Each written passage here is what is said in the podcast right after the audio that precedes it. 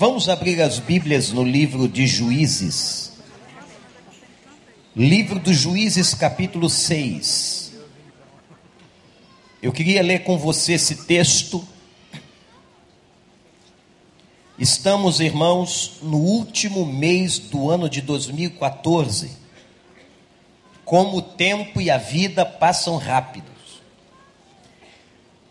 E esse momento psicológico é um momento de muita reflexão sobre a nossa vida, sobre para onde vamos, o que faremos. E esse texto tem lições extraordinárias. Passo a ler. De novo os israelitas fizeram o que o Senhor reprova. Durante sete anos, ele os entregou nas mãos dos midianitas os midianitas dominaram Israel, por isso os israelitas fizeram para si esconderijos nas montanhas, nas cavernas e nas fortalezas.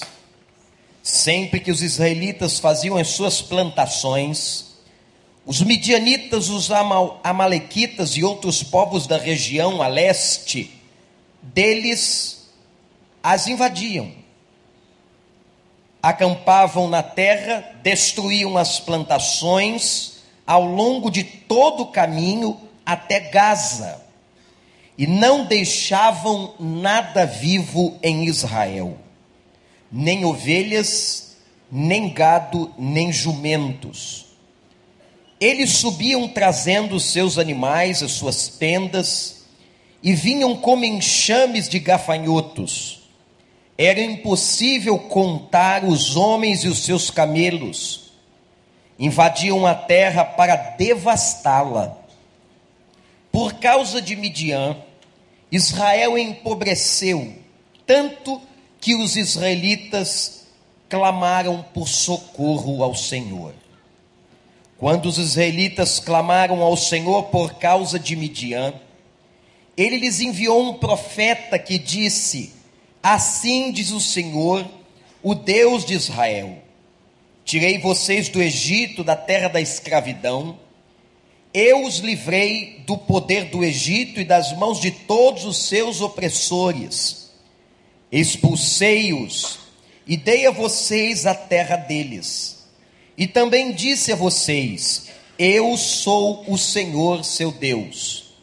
Não adorem os deuses dos amorreus em cuja terra vivem, mas vocês não me deram ouvidos. Então o anjo do Senhor veio, sentou-se sobre a grande árvore de Ofra, que pertencia a Abizerria Joás Gideão, filho de Joás, estava malhando trigo num tanque de prensar uvas para escondê-lo dos midianitas. Então o anjo do Senhor apareceu a Gideão e lhe disse: O Senhor está com você, poderoso guerreiro. Ah, Senhor, Gideão respondeu: Se o Senhor está conosco, por que aconteceu tudo isso? Onde estão todas as suas maravilhas que os nossos pais nos contam quando dizem: Não foi o Senhor que nos tirou do Egito, mas agora o Senhor nos abandonou e nos entregou nas mãos de Midian. O Senhor se voltou para ele e disse: Com a força que você tem, vá libertar Israel das mãos de Midian. Não sou eu quem o está enviando? Ah, Senhor, respondeu Gideão: Como posso libertar o meu povo Israel? Meu clã é o menor, é o menos importante de Manassés, e eu sou o menor da minha família. Eu estarei com você, respondeu o Senhor, e você derrotará todos os midianitas como se fossem um só homem. Gideão prosseguiu: Se de fato posso contar com teu favor, dai-me um sinal de que és tu que estás falando comigo Peço-te que não vás embora até que eu volte e traga a minha oferta e a coloque diante de ti. E o Senhor respondeu: esperarei até você voltar. Gideão foi para casa, preparou um cabrito e com uma arroba de farinha fez pães sem fermento, pôs a carne num cesto e caldo numa panela, trouxe-a para fora e ofereceu-os a ele sob a grande árvore. E o anjo de Deus lhe disse: Apanha a carne e os pães sem fermento, põe-os sobre a rocha e derrame o caldo. Gideão assim o fez, e com a ponta do cajado que estava em sua mão, o anjo do Senhor tocou a carne e os pães sem fermento, fogo subiu da rocha, consumindo a carne e os pães, e o anjo do Senhor desapareceu. Quando Gideão viu que era o anjo do Senhor, exclamou: Ah, Senhor soberano, eu vi o anjo do Senhor face a face. Disse-lhe, porém, o Senhor: Paz seja com você, não tenha medo, você não morrerá. Gideão construiu ali um altar em honra ao Senhor e lhe deu este nome: O Senhor é paz. Até hoje o altar está em Ofra. Que o Senhor nos abençoe. O que é? Qual é a melhor coisa da vida de um crente? Será que há, meus irmãos, alguma coisa que nos dê mais prazer? do que sermos usados por Deus no decorrer das nossas vidas? Eu acredito que não. A coisa mais gostosa e mais prazerosa da existência de um crente é quando ele vê e reconhece que Deus o está usando Estamos, gente, terminando mais um ano. Estamos todos nós caminhando para o mesmo lugar. Estamos em direção à eternidade. E qual é o legado que nós estamos deixando? O que é que estamos fazendo em nome de Deus? A grande pergunta desta manhã que o Senhor coloca em meu coração para trazer à igreja é se você tem sido um homem, uma mulher usada pelo Senhor. Não há nada mais lindo, gente. Não há nada mais marcante do que alguém entrar nesse batistério e testemunhar a igreja e dizer: Eu plantei a semente do Evangelho no coração desta pessoa e eu agora a batizo em nome do Pai, do Filho e do Espírito Santo. Não há nada mais gratificante do que alguém servir ao Senhor, seja cantando no coro da igreja, no back vocal, tocando instrumentos, servindo no recriança, servindo na recepção, servindo no centro de ação social, servindo na área financeira, usando a sua competência, a sua capacidade, a sua inteligência, a sua emoção, a sua cognição a serviço de Deus, porque afinal de contas foi Ele que nos deu isso. E nós encontramos nesse texto uma realidade muito interessante sobre um homem que foi usado por Deus, chamado Gideão. Gideão foi uma bênção nas mãos de Deus. Gideão foi chamado para servir. Eu quero lembrar a você o contexto dessa história que lemos, para que você tenha essa história ainda mais clara. Nós estamos aqui no tempo dos juízes. O que significa isso? Primeiro, nós tivemos a liderança de Moisés, que tira o povo do Egito conduz o povo 40 anos pelo deserto. Moisés morre. E após a morte de Moisés, ele levanta Josué E é Josué quem vai entrar com o povo na terra prometida que Deus havia prometido, e é Josué que vai estabelecer às famílias, aos clãs, às tribos de Israel, porções daquela terra. Depois da morte de Josué, o Senhor então levanta juízes e permite que juízes se levantem para julgar e governar. Só depois dos juízes é que vem o primeiro rei da história de Israel e se instala a monarquia, e o primeiro rei foi Saul. Então está entendendo a cronologia? Moisés, Josué, juízes e depois Saul. Muitos juízes se levantaram. E dentre esses juízes está o nome de Gideão. Aliás, esse nome aparece inclusive em Hebreus, na galeria dos heróis da fé. E o que é que a gente aprende com Gideão sobre a questão do servir a Deus? Do ser usado por Deus? Irmãos, nós aprendemos algumas lições valiosas, e a primeira delas é que Deus nos quer usar no contexto onde nós estamos. Apesar desse contexto difícil que a gente vive, desse contexto que você se encontra, ser um contexto cheio de complexidades, porque a vida hoje está muito complexa.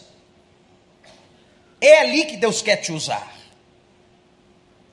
É nesse tempo que Deus quer te usar. Se você tem o Espírito de Deus, se você realmente se converteu, se você recebeu o Espírito Santo e dele é templo, Deus quer usar a tua vida hoje, nesse tempo e nesse contexto, em nome de Jesus. O texto que nós acabamos de ler fala de um tempo, gente, de apostasia no meio de Israel. Vocês observem que o texto começa assim: E mais uma vez Israel desobedeceu ao Senhor. O fato é que Israel não é diferente de nós. Israel não é pior. Não é porque você está lendo isso aqui que você pode se achar melhor que este povo. Não. Nós somos tão desobedientes quanto Israel. Nós somos tão semelhantes. Nós somos tão rebeldes quanto era aquele povo. Nós somos tão pecadores. E nós também fazemos o que eles fizeram quando abandonaram o Senhor. Era um tempo de apostasia. Isto é, eles apostataram da fé. Eles se voltaram para movimentos idólatras. Eles trouxeram desobediência no meio do povo. E, gente, anote isso no seu coração. Toda vez que tem desobediência, toda vez que tem pecado, tem consequência. Toda vez que eu e você desobedecemos ao nosso pai, tem consequências. Israel cai nas mãos dos midianitas. Os midianitas eram um povo nômade que vinha do Negueb. Lembra o salmista falando das torrentes do Negueb? O Negueb era uma região no sul da Palestina. E o povo que vivia ali no sul da Palestina na região do Negueb, era um povo de beduínos.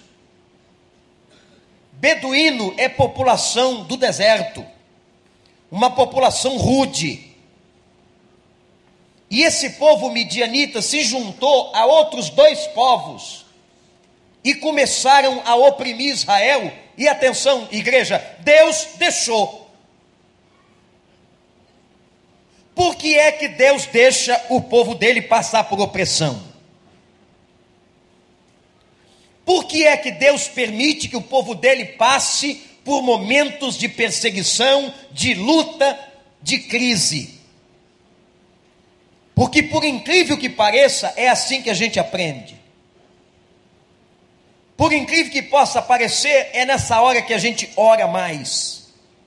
É nesse momento que a gente dobra mais os joelhos, é nesse momento que a gente pega mais na Bíblia, é quando nós estamos pressionados.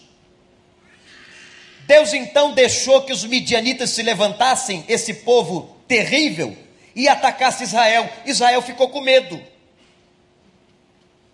As consequências estão no texto com muita clareza de toda a desobediência.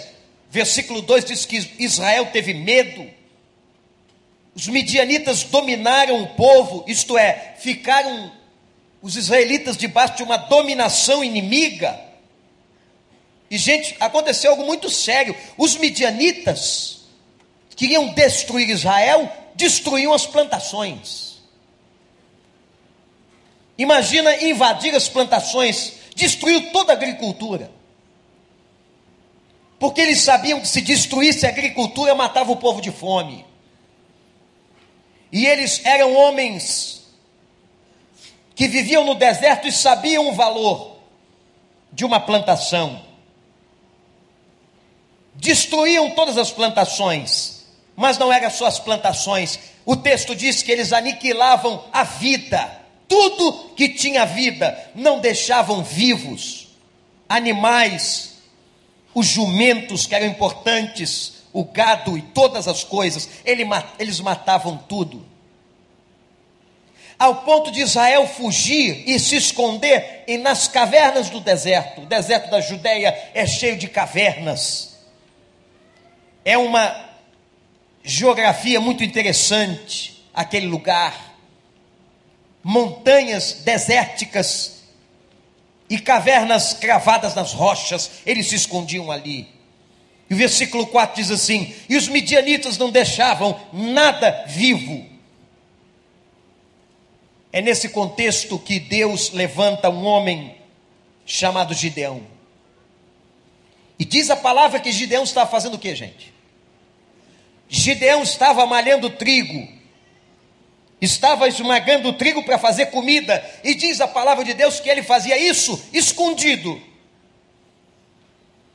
Imagina você ter que trabalhar agricultura escondido, porque toda a terra estava cercada de inimigos para destruir o povo. Foi nesse contexto que Deus levantou Gideão e que Deus queria usar a vida de Gideão.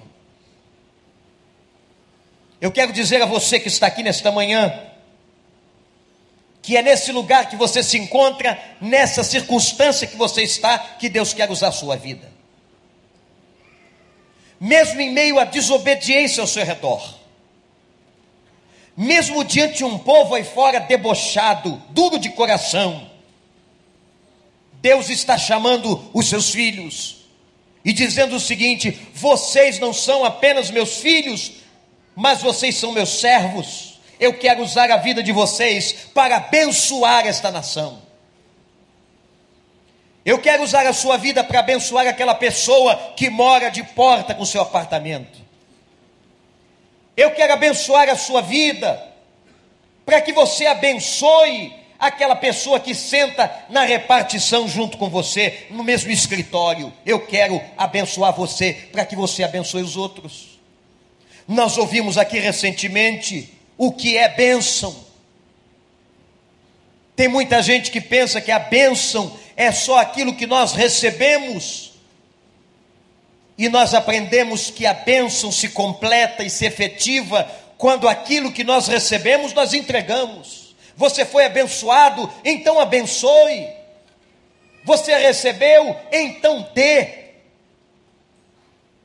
Deus te abençoou para que você abençoe os outros. Você é um canal de bênção e da bênção de Deus nessa terra e nesse mundo, em nome de Jesus. Eu quero ser um canal para abençoar o outro, você quer? Nós temos que deixar um legado na história, irmãos. Nós não podemos passar a vida como aquele galho seco aquela figueira que secou e que não deu frutos, que não deu razão à existência de existir. Por que é que nós existimos? Será que nós nos perguntamos para que e por que nós, nós existimos? O único sentido da vida humana, gente, é quando nós entendemos que nós existimos para a glória do Senhor. Nós existimos para servir ao Senhor, para ser canal de bênçãos no meio desse contexto difícil, esse contexto destrutivo que está tomando conta da sociedade. Tanta gente aí fora com medo, tanta família desmoronando, a dominação do mal está diante de nós, a gente não precisa perguntar a ninguém, basta você clicar a sua internet, basta você ler um jornal, basta você ouvir um rádio, basta você estar conectado na televisão e você está vendo quanta maldade, quantas forças malignas destroem. Ontem eu estava pregando aqui para o ministério da rede elevação, os casais, vários casais da igreja estavam aqui. Aliás, foi muito interessante que tinha uma grande turma aqui no templo fazendo a formatura do Casados para Sempre, não é isso, pastor Paulo? E tinha um outro número imenso de casais na tenda, jantando, sob a liderança do pastor João. E eu usei aquele texto ontem que diz assim: os demônios vão embora da casa e voltam pela porta dos fundos. E o que eu estava mostrando é como que hoje a malignidade, como que as forças ou as forças do mal querem atingir a vida da família. Como que o maligno tem um único ministério na terra? O ministério dele é matar, roubar e destruir. E a sua fúria tem se tornado cada vez maior. Por quê? que a fúria do inferno se torna cada vez maior? Porque os dias dele estão contados. Louvado seja o nome de Deus. A Bíblia diz que o final do mal está se aproximando, porque se aproximando está a volta de Jesus. E quando o Senhor vir, vier e levar a sua igreja, ele acorrentará Satanás e os seus demônios e depois os esmigalhará debaixo da sola dos seus pés.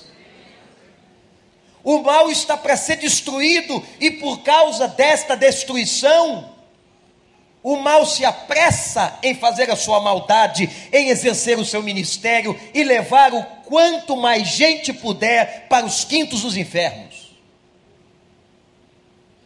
E eu estava mostrando ontem, naquele contexto, as famílias, como é que o diabo volta e entra. E o texto de Jesus diz assim na parábola: E volta o demônio com sete demônios piores. Quando a casa está vazia, quando a casa está árida, e você vai perguntar, pastor, quando é que eu deixo a minha casa vazia? Quando é que eu deixo a minha casa árida? Quando é que eu dou brecha? Há muitas maneiras. Há muitas maneiras para você deixar a porta entreaberta. Deixou a porta entreaberta, ele vai tentar entrar para fazer a festa.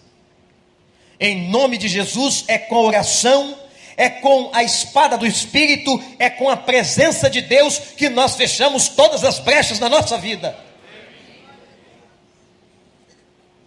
Mas tem muita gente com medo, tem muita gente dominada pelo mal. O diabo tem devastado a plantação. A plantação aqui é o símbolo da prosperidade de uma família. O diabo tem destruído a plantação de muitas famílias. Com as suas sutilezas. E aquele versículo que diz assim: E eles não deixavam, os midianitas não deixavam nada vivo, é muito interessante. Porque, meu irmão, o propósito das forças do mal é tanto que ele não quer deixar nada vivo. O lugar dele é lugar árido, é lugar de morte. Ele gosta de morte, ele gosta de cemitério, ele gosta de sangue. É dessas coisas que ele gosta. Mas ele está derrotado pelo sangue maior que foi derramado no Calvário. Segunda coisa que me chama a atenção nessa história a primeira foi o contexto que Deus chamou Gideão para servir. Contexto difícil. Segunda coisa, como Deus escolhe alguém para ele usar? Se dependesse do meu critério, eu não escolheria a mim. E talvez não escolhesse você. Como é que Deus escolhe uma pessoa para que possa servi-lo? Agora preste atenção no que acontece no texto. A Bíblia diz assim, gente: a pobreza do povo levou-os a clamar. Isso é muito sério. A sutileza da Bíblia é algo fantástico. A gente tem que ler a Bíblia com muita atenção, porque Deus fala nos meandros, nos detalhes mais íntimos da palavra. A pobreza do povo levou-os a clamar, isto é, eles clamaram a Deus não porque amassem a Deus, mas porque precisavam de Deus. Isso é muito triste. É muito triste uma pessoa que só busca Deus porque dele precisa. Só busca Deus porque está em necessidade. Só busca Deus porque está passando uma enfermidade. É muito triste isso. Foi a pobreza que os levou ao clamor, enquanto devia ser o seguinte: clamar devia estar no nosso sangue espiritual. A gente tinha que fazer isso todo dia, toda hora, como diz Paulo aos Tessalonicenses: orai sem cessar. A gente devia ter uma comunhão com Deus continuada, ininterrupta. Mas os nossos pecados fazem separação entre nós e Deus, como fez naquela época, e eles começaram a buscar a Deus porque estavam na pobreza, que não tinha comida. Gente, Deus tem muita misericórdia da gente. Eu sempre repito isso daqui. Hoje de manhã, a primeira coisa que aconteceu quando a gente acordou, antes que você abrisse os seus olhos, foi que as misericórdias do Senhor se renovaram de novo hoje. Hoje. Aconteceu também ontem e vai acontecer amanhã porque a palavra diz que as misericórdias do Senhor se renovam todas as manhãs. E hoje de manhã a misericórdia de Deus se renovou, porque eu e você merecíamos ser fulminados por Deus, pelos nossos pecados, por causa da nossa desobediência, por causa da nossa rebelião, mas Deus é bondoso, a sua misericórdia dura para sempre. Você pode repetir esse texto comigo? A sua misericórdia dura para sempre. De novo, igreja, a sua. Mesmo esse povo tendo me clamado porque precisa e não porque me ama, eu vou ouvir. Isso é Deus. Mesmo esse povo tendo me procurado porque estão com fome, eu vou ouvir. Uma coisa do amor de Deus que eu aprendi, a gente não pode esquecer nunca: o amor de Deus é incondicional. Ele não ama você porque você o ama, ele te amou primeiro e continua te amando. Mesmo se nós formos infiéis, diz a Bíblia, ele permanece fiel. Louvado seja o nome do Senhor. Deus ouviu o choro, a lamúria, e ele não é daquele Deus que diz assim: vocês não merecem, mas eu vou dar. Ele disse: Eu vou ouvir. E ouviu e foi chamar, e foi escolher um homem para usar, chamado Gideão. Agora preste atenção: quem era Gideão? Gideão era filho de Joás. Adiantou alguma coisa? Era um Zé Ninguém. Era um cara que estava malhando trigo escondido. Corajoso não era. Macho daqueles não era. Então eu vou malhar o trigo aqui no sol, no quintal mesmo aberto da fazenda, e eu não tenho medo de medianita nenhum. Se eles chegarem aqui, eu parto para cima deles. Não. Gideão não era louco, sabia que os caras não deixavam nada vivo, e diz o texto que Gideão foi malhar o trigo escondido. E aí aparece a presença de Deus Parece que Deus envia um anjo, e aqui nós temos uma situação extraordinária e extraordinariamente contraditória. Porque nós temos duas realidades. Olhe para mim. Nós temos a realidade, primeira, de como Deus via Gideão. Segundo, nós temos a realidade de como Gideão via ele mesmo. E são duas visões opostas. São duas visões diferentes sobre a mesma pessoa sobre o mesmo indivíduo. Quando Deus vai escolher Gideão para liderar Israel e libertar Israel das mãos dos midianitas, Deus se apresenta dessa maneira a Gideão, versículo 12: poderoso guerreiro. Quando foi Gideão imaginava uma coisa dessa? Eu fico imaginando Deus chegando no meu quarto e dizendo assim: valente soldado, homem de guerra, é contigo que eu estou falando. Eu vou perguntar quem está falando? Eu nunca fui a uma guerra, eu não sou valente soldado e nem tenho estrutura física para tal. Talvez um capelãozinho de tropa ainda vá. Agora, poderoso soldado, valente guerreiro, o Gideão ouviu isso e ouviu mais, versículo 14: homem forte. Gideão não estava entendendo aquele negócio. É você que vai libertar o meu povo das mãos dos midianitas. Mas agora olha comigo o contraste: como é que Gideão se via? Porque uma coisa é como Deus me vê, outra coisa é como eu me vejo. E aí, Gideão, conversando com Deus naquele encontro, naquele chamado, ele disse: Senhor, comigo? Não deve ser comigo, não, o senhor deve estar enganado. Eu sou de uma família pequena. O meu clã, a minha família, é da origem de Manassés. Olha só, se o senhor estudar direitinho, o senhor não fez o dever de casa. Se o senhor estudar direitinho a história dos clãs, o clã de Manassés era o mais frágil. E senhor, tem mais, não acabou não. Deixa eu lhe dizer uma coisa aqui. Além de eu ser de uma família menor, eu sou o menor da minha casa.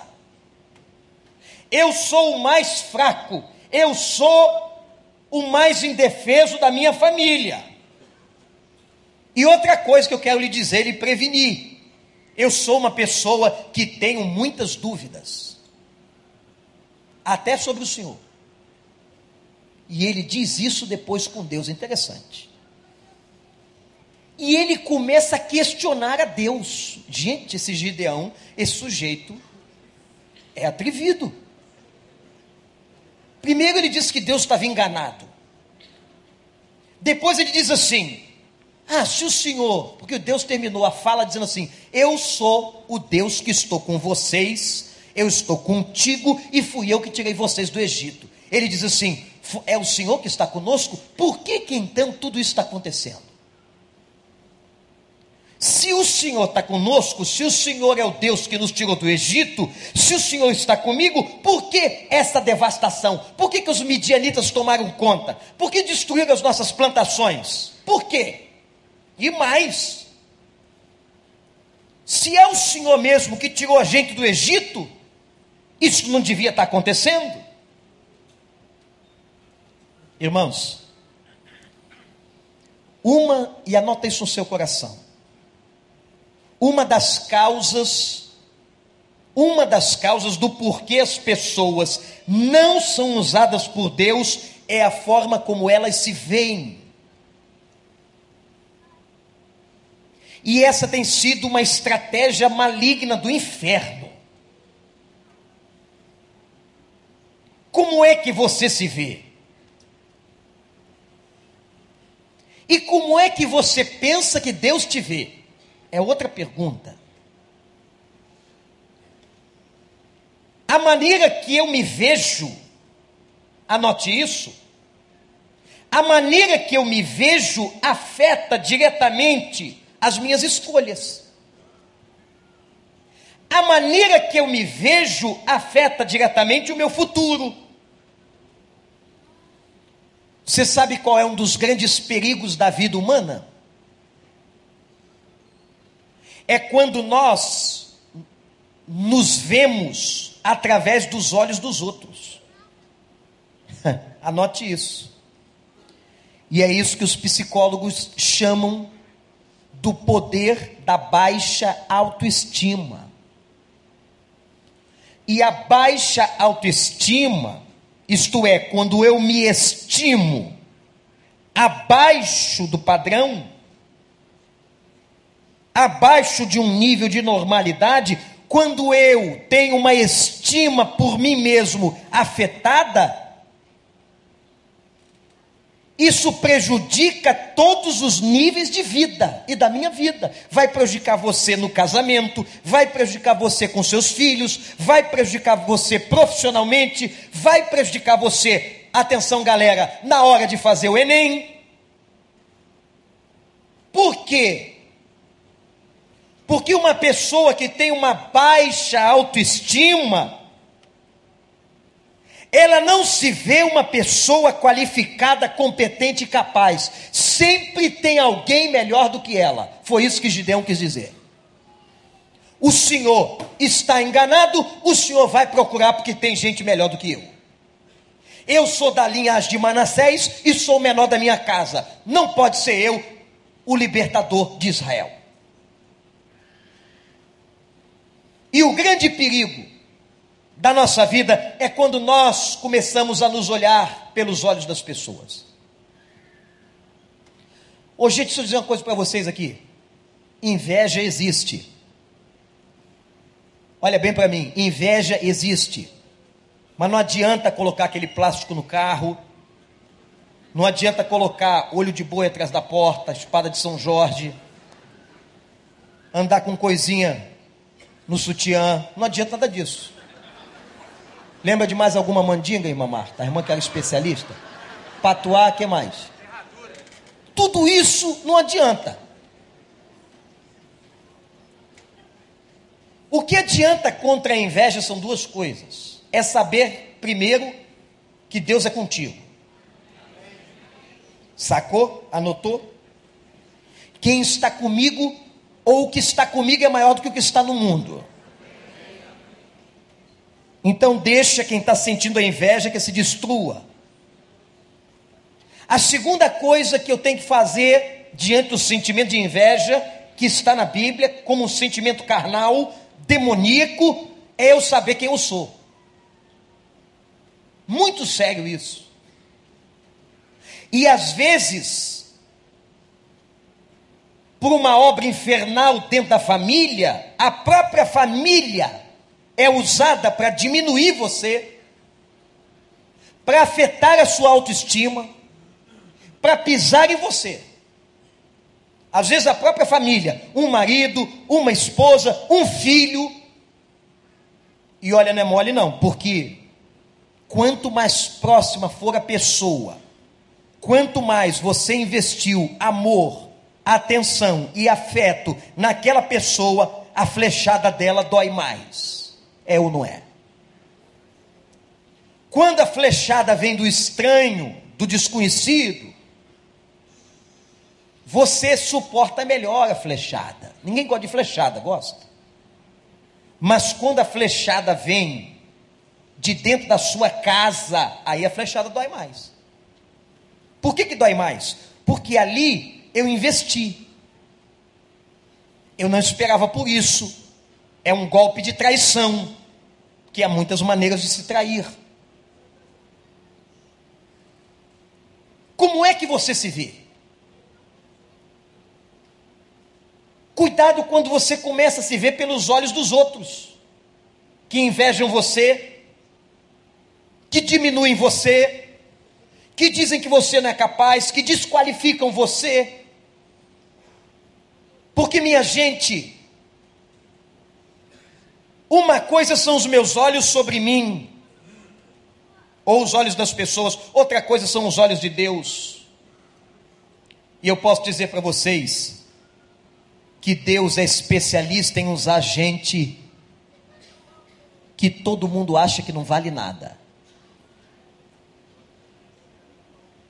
Isso é a loucura para os homens.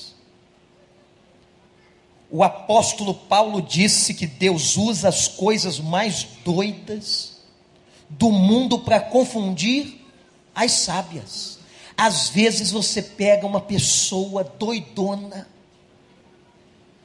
varrido de pedra, que você não vê nada que preste, você é o bonzão, você desqualifica aquela pessoa, você coloca aquela pessoa no chinelo e é aquela pessoa que Deus usa para levar para o reino dele alguém que você, arrumadinho, não conseguiu levar.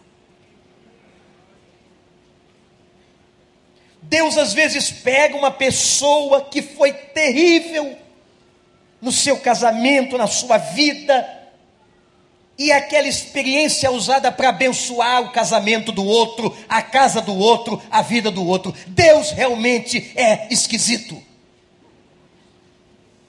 Aos nossos olhos, humanos e carnais. Ele olhar para Gideão, não era ironia, não, irmãos. Ele olhar para Gideão e dizer assim: poderoso guerreiro. Ele abre a conversa assim: poderoso guerreiro, homem forte, libertador dos oprimidos. Eu quero dizer para você, em nome de Jesus Cristo, que é dessa maneira que Deus também te vê, quando Ele te chama para servir, quando Ele te chama para a obra dEle, quando Ele te chama para você colocar a mão no arado, Ele olha para a tua vida e diz: Você é valente guerreiro ou valente guerreira, você é homem forte, mulher forte, você vai ajudar na libertação desse povo aí fora que está oprimido pelo inferno, em nome de Jesus.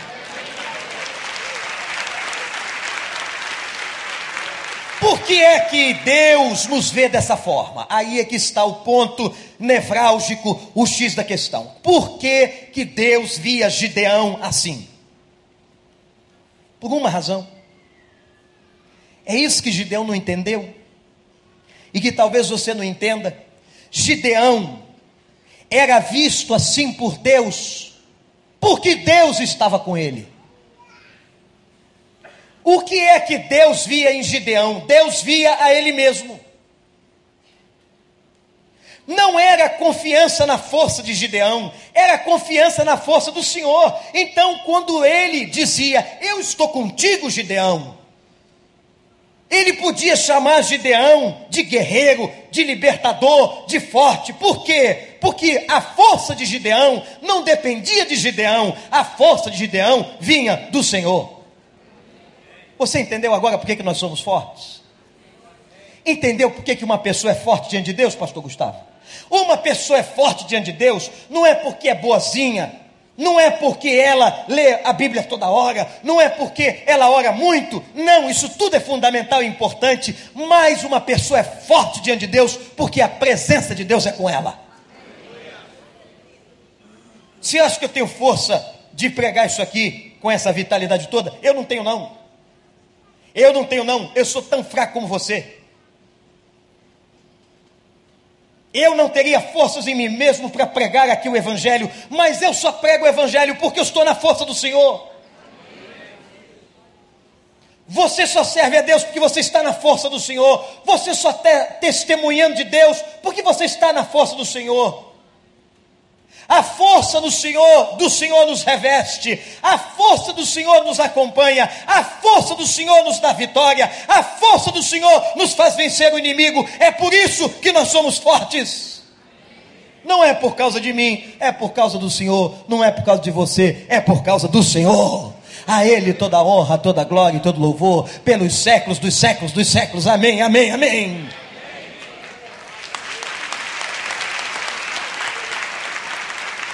Você acha que a gente aguenta um negócio desse, passar o que a gente passa na vida, irmãos? Lutar como você luta? Ah, se não fosse a força do Senhor, quando não é a força do Senhor, o povo enlouquece, o povo paga em hospital psiquiátrico. Quando não é a força do Senhor, o povo pula das pontes da cidade, se enforcam dentro de casa, tomam injeções letais. Não importa se o país é pobre ou se o país é rico,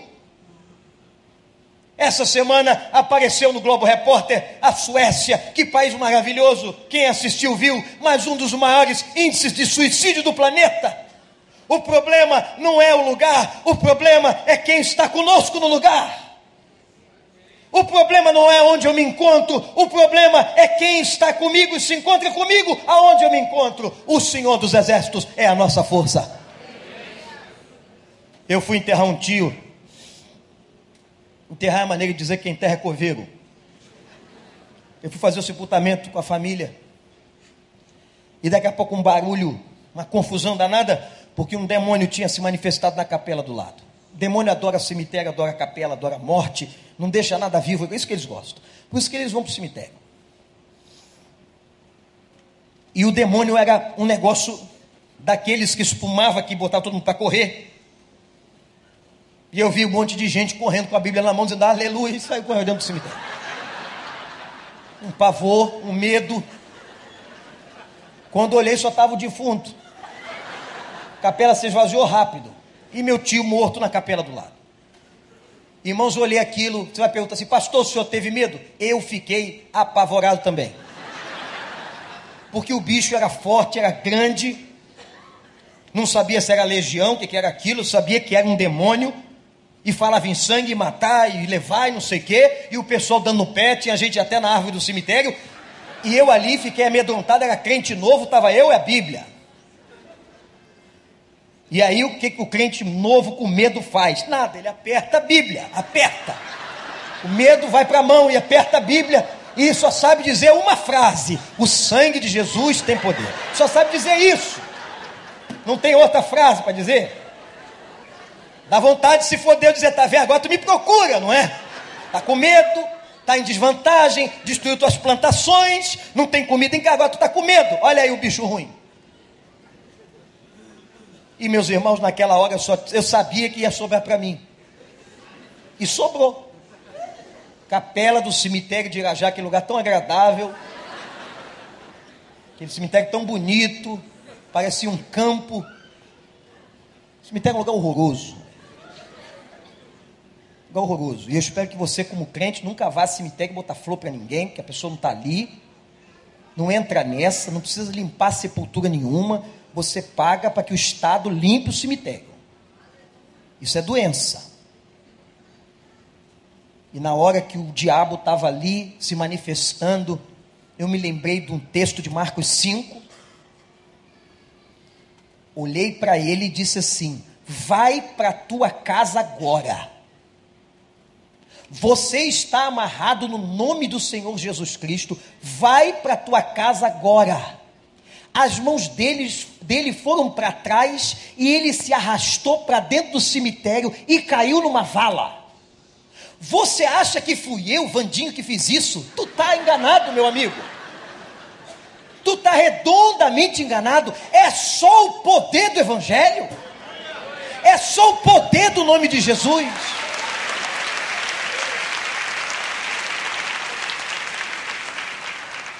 Agora, cuidado, porque nem sempre funciona.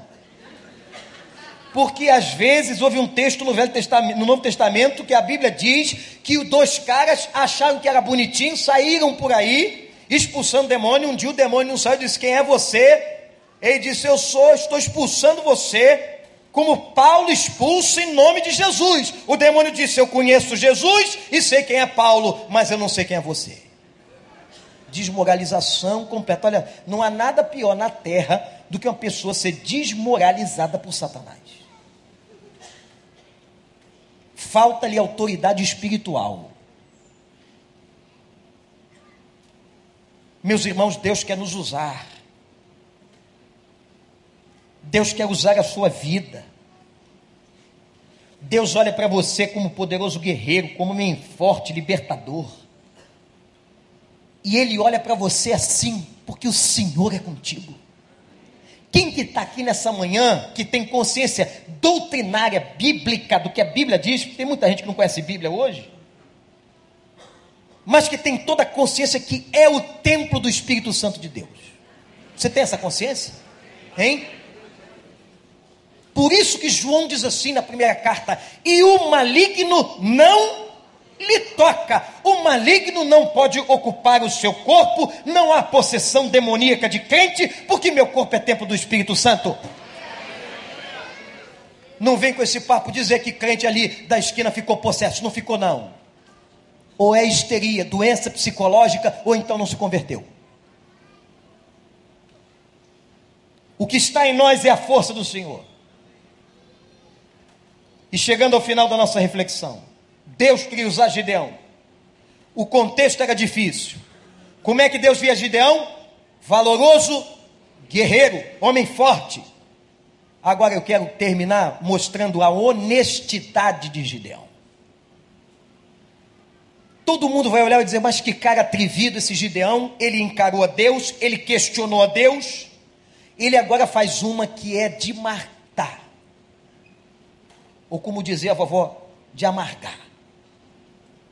Gideão duvida de Deus na cara dele. E diz assim: então, se é o Senhor que está falando, vejam como Deus é paciente. Vejam, irmãos, como Deus é paciente. Olha, então o Senhor vai fazer o seguinte: se é o Senhor, o Senhor vai esperar aqui. Que isso?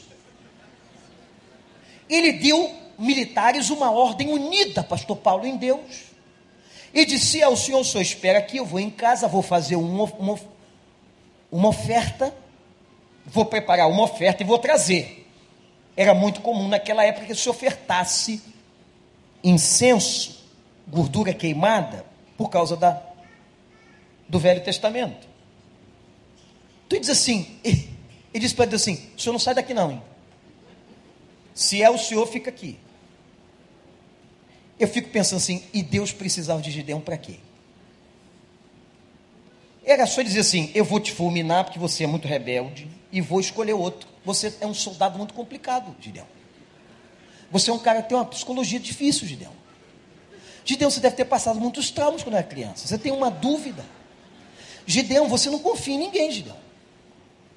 Gideão, eu vou matar você pelo seu abuso e vou levantar o Gideoca, que é o outro irmão seu. Gente, Deus não ficou esperando? Não pode ir, meu filho.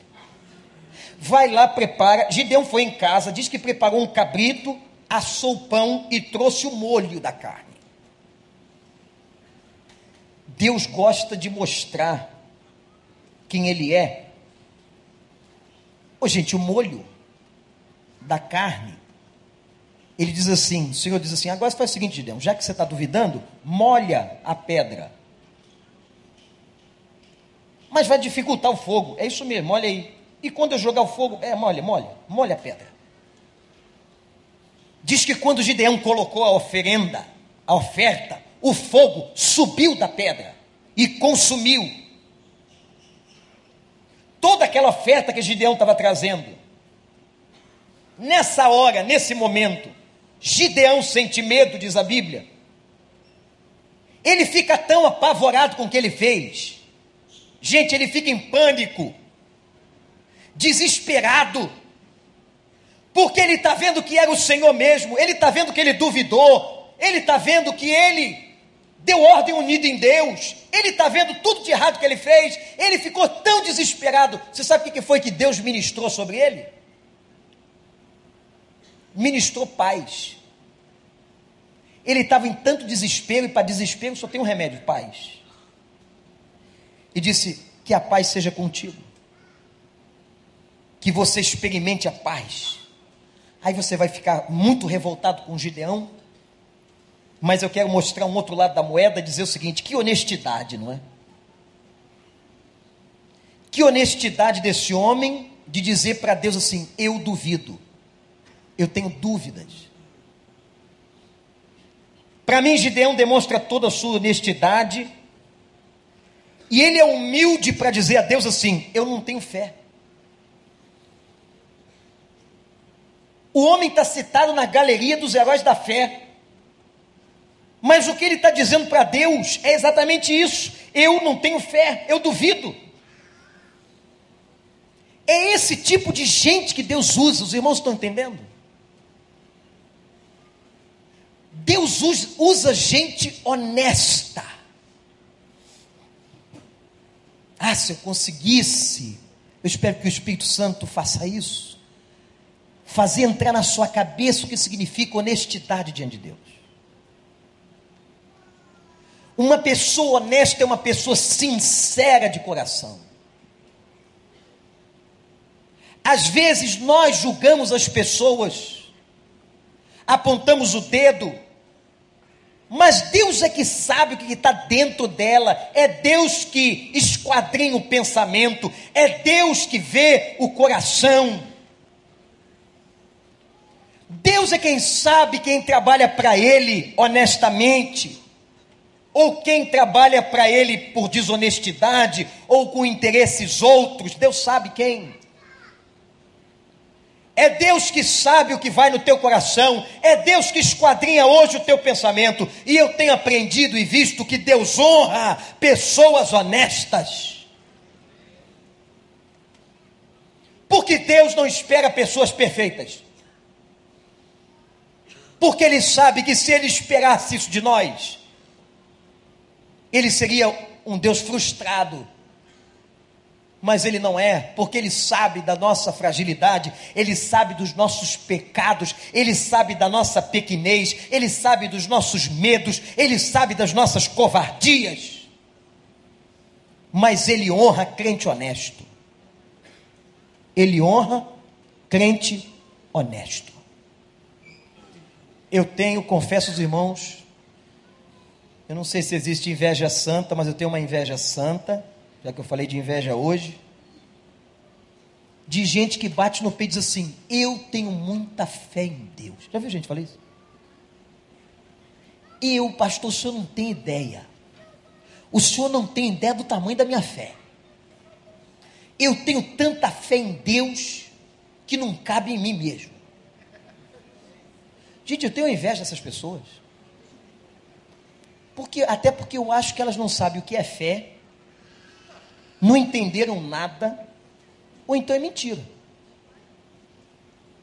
Porque Jesus diz assim: se vocês tiverem a fé, aí ele mediu, quantificou. Se ela for do tamanho do grão da mostarda, o que, que ele quis dizer com isso?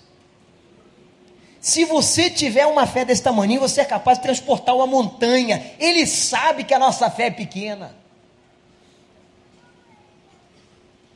Mas o Senhor trabalha e gosta de trabalhar com gente que diz assim: Eu sou um homem de pouca fé. Eu gosto daquele homem que Jesus vai estar diante dele e ele diz assim: Senhor, ele disse: Você crê? Tudo é possível que crê. Você crê? Você crê? E o homem diz assim: Eu creio, mas perdoa, Senhor, a minha incredulidade. Eu creio, Senhor, mas eu não creio muito. Eu creio, mas eu tenho dúvidas. Eu creio, mas eu sou fraco. São essas pessoas que Deus honra. E Deus honrou a vida de Gideão. Deus usou aquele homem. Deus fez o fogo subir da pedra, consumiu aquela oferta. Gideão viu que era Deus que estava falando com ele. Deus teve misericórdia e Gideão obedeceu. E Gideão meus irmãos, foi o grande herói do povo de Deus. Um homem fraco, um homem medroso, um homem que disse que tinha pouca fé, um homem que disse que a sua família era uma família insignificante em Israel, e um homem que declara que era o menor da sua casa. Foi esse homem que Deus usou, é você que Ele quer usar. É você que se sente pequeno, que diz: Ah, eu não fiz seminário e não posso pregar. Isso é mentira do inferno. Pregar é dizer ao outro sobre as boas novas de Jesus. Conta o que Jesus fez na tua vida. Conta o teu testemunho. Leva aquela pessoa à paz de Cristo, abençoa, faz uma intercessão, vai ver o doente no hospital, arregaça sua mão para o trabalho de Deus e não olha para trás. Quem lança a mão do arado e olha para trás não é digno do reino. Ai daqueles que começam uma obra para Deus e não terminam. Talvez um dia você abandonou uma obra, você tem que voltar. Porque não há nada mais prazeroso, não há nada mais lindo e mais marcante na vida de uma pessoa do que servir e ser usado por Deus. Servo bom e fiel, entra no gozo do teu Senhor. Gideão se levantou e derrotou os midianitas, e foi ele libertador de Israel. Deus usou o fraco Gideão, de família pequena, homem simples, que pisava no trigo com medo dos midianitas. Foi ele que Deus levantou. Você é forte por causa do Senhor. Se levante e seja uma bênção nas mãos dele. Você, meu irmão, minha irmã, que tem problema com a sua autoestima, você é muito mais do que pensa que você é. Você é valoroso para Deus. Quantos candidatos a Gideão estão aqui nessa manhã? Quantos candidatos a dizer: Senhor, estou aqui, apesar da minha fraqueza, da minha incredulidade, das minhas limitações, da minha desconhecida família, eu estou aqui. Usa-me, Senhor. Usa-me. Abaixa a sua cabeça. Tem um cântico que diz assim, Pastor Gustavo Sonda-me, Senhor, e me conhece. Esse cântico, ele fala que Deus sonda. O Deus que chama é o Deus que sonda. Ele conhece você. Ele está te chamando para servir.